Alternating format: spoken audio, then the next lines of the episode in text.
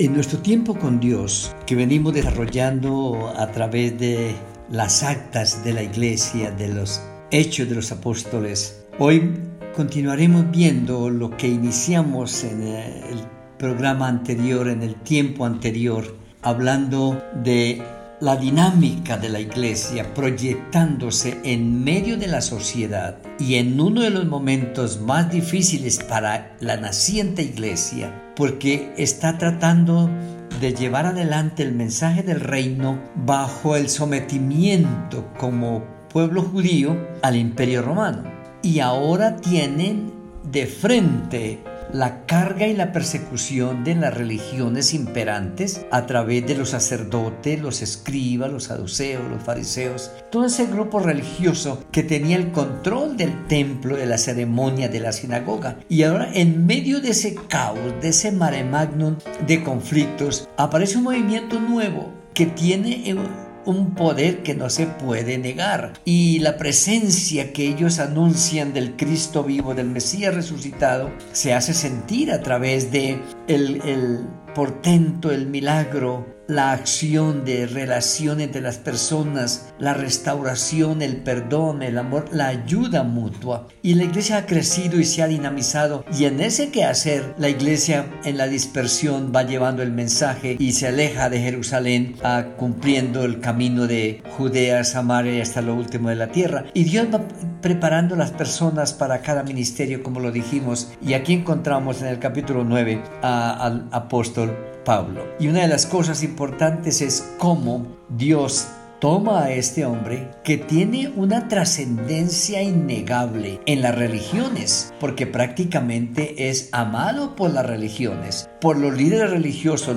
Sus líderes lo respetan, es admirado y además le delegan autoridad para nombre de la religión del momento salir a perseguir a cualquiera que hable del Mesías. Sin embargo, el Señor aparece en escena y cambia todo el libreto. Y es así como el perseguidor ahora entra a formar parte de los perseguidos. Y Pablo ahora es el que no solamente ah, es el abanderado de la nueva fe entre los grupos religiosos, sino que ahora se adentra en lo que es todo el imperio romano y, a partir de ahí podemos verlo reclutando y ganando personas para el nuevo reino en, la, en, el contexto político de todo el imperio romano y en el contexto religioso del sacerdocio y de las religiones imperantes del momento. En el capítulo 10 que hablamos del nacimiento de la iglesia gentil en Cesarea, Cesarea es la capital política del imperio romano en Judea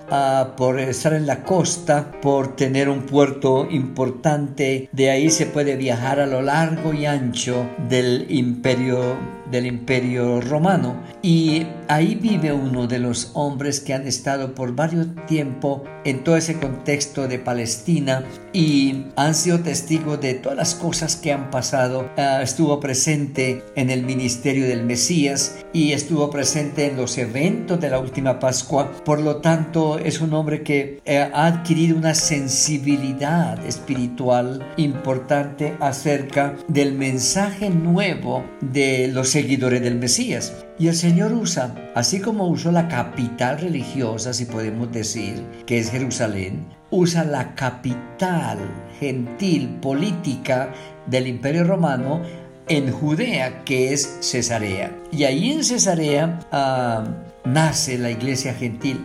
Y es bien importante notar cómo ah, Pedro predica el, primer sermón que atrae más de 3.000 personas en el nacimiento de la iglesia judía en Jerusalén el día de Pentecostés. Pero es el mismo Pedro el que tiene el mensaje también para la primera iglesia gentil en Cesarea, donde no solo predica la palabra, sino que el Señor lo usa en el poder del Espíritu Santo para romper los paradigmas para quebrar todas las normas y tradiciones que había entre judíos y gentiles y ahora Dios le enseña la gran lección de que el reino de Dios no discrimina a nadie, porque Dios no discrimina a nadie. Por lo tanto, la puerta está abierta para todo aquel que quiera abrazar el cristianismo y la tarea de la iglesia es llegar a toda criatura y eso incluye a judíos y gentiles. Por lo tanto, Pedro es el encargado de iniciar con la palabra, iniciar con el bautismo de los primeros creyentes y la confirmación de los fieles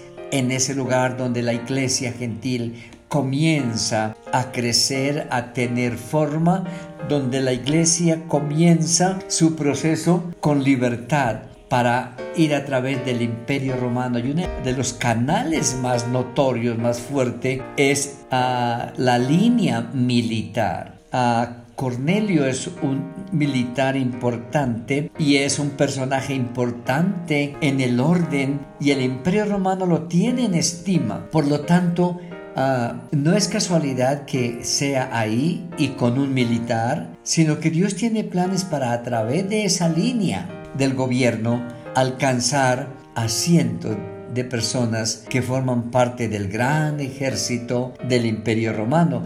Y más tarde a los anales de la historia paralela a la Biblia nos muestra que cientos de soldados y, centuriones, legionarios en el imperio romano tenían el mensaje del Evangelio porque había comenzado en Cesarea a través de uno de los grandes del el ejército. Hoy nosotros nos encontramos en un mundo donde pareciera que ser del gobierno es un delito, donde pareciera que ser parte de las Fuerzas Armadas es, es un ser repudiable, ah, es alguien que no se merece el respeto, pero la iglesia está diciéndonos con claridad cuando nació. Nació en un contexto mucho más álgido que el que nos toca vivir a nosotros. Y usted encuentra términos ahí en, en la naciente iglesia como muchos de los sacerdotes obedecían a la fe. Es decir, ellos están buscando a cualquier persona que tenga necesidad de Dios y que abra su corazón para llevarle el mensaje de salvación. Y muchos de los sacerdotes comienzan a creer y a unirse a la naciente iglesia, pero no para ahí, sino que las relaciones, políticas e internacionales eh, están llevando el mensaje lejos como los que estaban en Jerusalén en Pentecostés y como el etíope que a través de Felipe recibe el mensaje y lo lleva a gran parte de las regiones de África. Y aquí encontramos otro, otro grupo que son los militares que para muchos eran símbolo de terror y de muerte. Para ellos también hay un mensaje de amor porque el Evangelio es el reflejo y la proclamación del amor de Dios en Cristo. Hoy la iglesia parece estar muy lejos de lo que realmente debe ser su compromiso y su rol en el quehacer histórico del mundo contemporáneo. A veces tomamos partido, nos sesgamos y no llevamos a cada grupo eh, en, en su crisis, en sus puntos de vista, en sus filosofías, no le llevamos un mensaje de esperanza. Cuán importante es hoy nosotros que somos los protagonistas de la historia de la iglesia tomar con seriedad este compromiso y llevar a otros el mensaje de esperanza, sin importar cuál sea su ideología o cuáles sean sus puntos de vista, Dios los ama por igual. Que el Señor nos ayude por su gracia a ser testigos en cualquier lugar donde Él nos haya colocado. Amén.